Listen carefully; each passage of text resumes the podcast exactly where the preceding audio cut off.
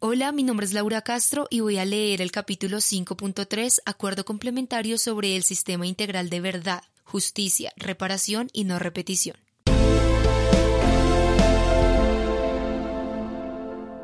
En el Tribunal para la Paz ejercerán la magistratura un mínimo de 20 magistrados o magistradas colombianos y cuatro magistradas o magistrados extranjeros. En las salas de justicia de la Jurisdicción Especial para la Paz ejercerán la magistratura 18 magistradas o magistrados colombianos y 6 magistradas o magistrados extranjeros. Las magistradas o magistrados no tendrán que ser jueces de carrera en sus respectivos países y no se les aplicará ninguna limitación de edad.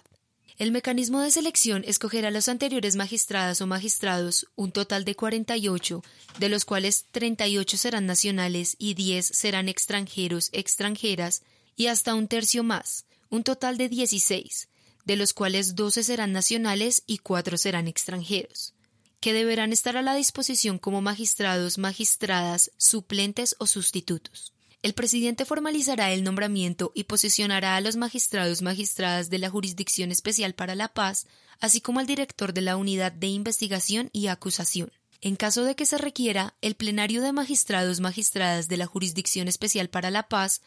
hará los nombramientos necesarios de la lista de magistrados, magistradas, suplentes o sustitutos, seleccionados por el mecanismo de selección. La Unidad de Investigación y Acusación de la Jurisdicción Especial para la Paz estará integrada por un mínimo de 16 fiscales, de los cuales 12 serán de nacionalidad colombiana y 4 serán de nacionalidad extranjera.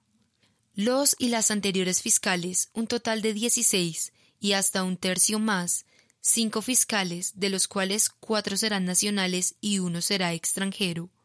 que deberán estar a disposición como fiscales suplentes o sustitutos. Serán nombrados y posesionados por el director de la Unidad de Investigación y Acusación, quien tendrá plena autonomía para seleccionar y nombrar a los demás profesionales que requiera para hacer parte de la unidad. Los y las anteriores fiscales, un total de 16 y hasta un tercio más, cinco fiscales, de los cuales cuatro serán nacionales y uno será extranjero,